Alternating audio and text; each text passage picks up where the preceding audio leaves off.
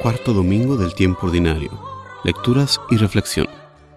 En aquellos días habló Moisés al pueblo diciendo, El Señor Dios hará surgir en medio de ustedes entre sus hermanos un profeta como yo.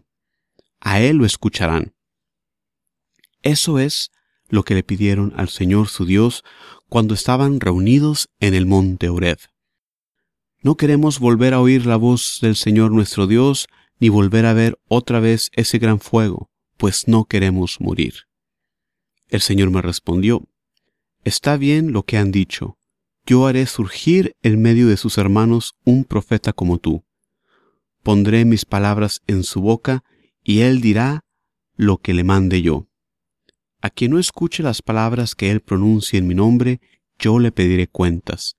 Pero el profeta que se atreva a decir en mi nombre lo que yo no le he mandado, o hable en nombre de otros dioses, será reo de muerte. Palabra de Dios. La respuesta al salmo de este domingo es, Señor, haz que escuchemos tu voz.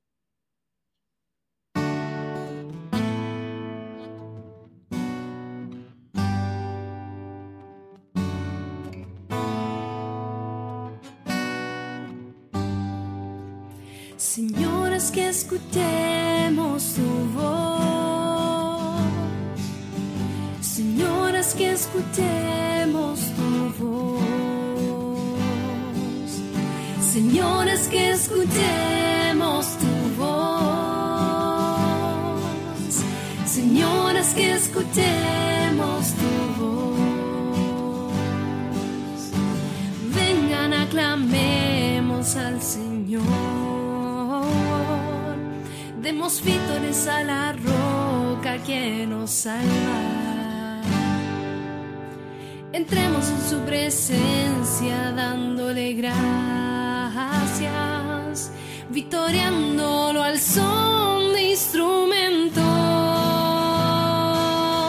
Señores, que escuchemos tu voz. Señores, que escuchemos tu voz. Señores, que escuchemos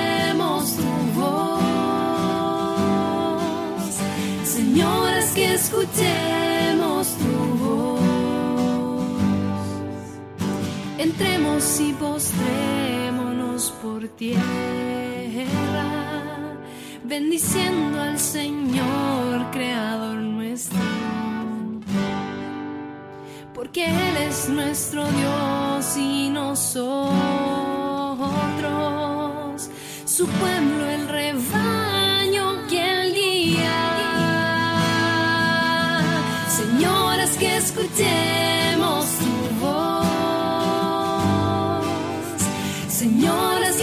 escuchemos tu voz. Señores, que escuchemos tu voz. Señoras, que escuchemos tu voz. No endurezcan su corazón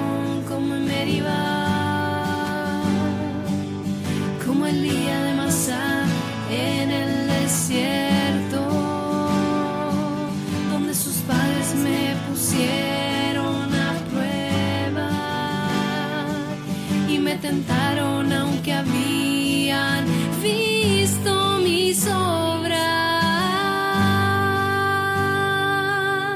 Señores, que escuchemos tu voz. Señores, que escuchemos tu voz. Señores, que escuchemos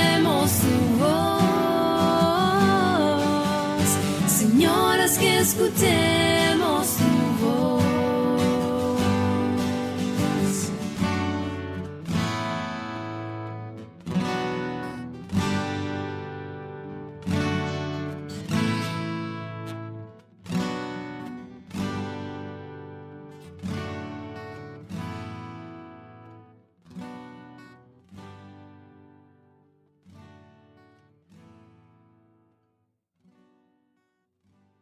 Lectura de la primera carta del apóstol San Pablo a los romanos.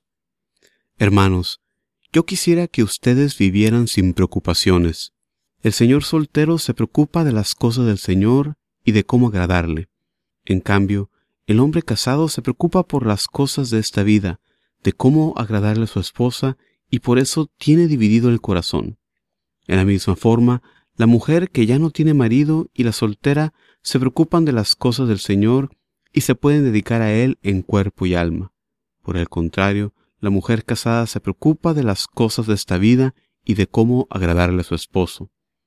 Les digo todo esto para bien de ustedes. Se los digo no para ponerles una trampa, sino para que puedan vivir constantemente y sin distracciones en presencia del Señor, tal como conviene. Palabra de Dios. La lectura del Evangelio de este domingo proviene del Evangelio según San Marcos. En aquel tiempo se hallaba Jesús a Cafarnaúm, y el sábado siguiente fue a la sinagoga y se puso a enseñar.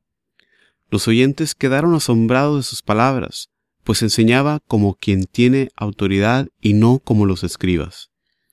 Había en la sinagoga un hombre poseído por un espíritu inmundo, que se puso a gritar, ¿Qué quieres tú con nosotros, Jesús de Nazaret?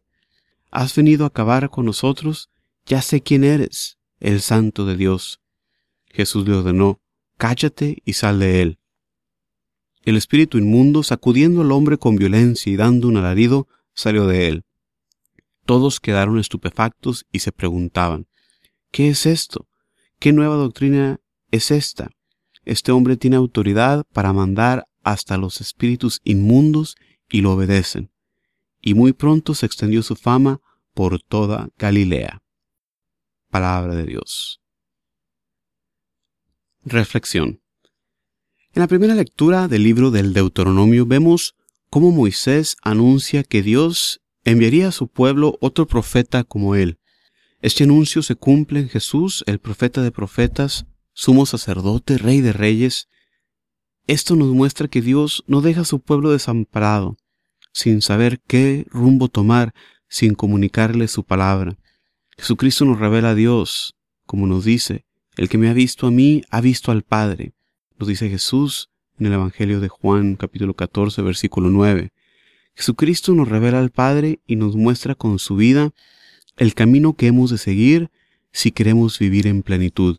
Esta plenitud que se alcanza únicamente si vivimos nuestra vida de acuerdo al propósito por el cual Dios nos creó, el de amar como Él nos ama. El salmista nos exhorta a escuchar la voz del Señor, y con esto podemos reflexionar a quién escuchamos nosotros hoy en día, quién nos da el consejo que nosotros seguimos. ¿Será quizás algún amigo, algún familiar que ni siquiera conoce a Dios, que está igual o quizás peor que nosotros? Nos da consejo quizás una persona sabia o una persona necia.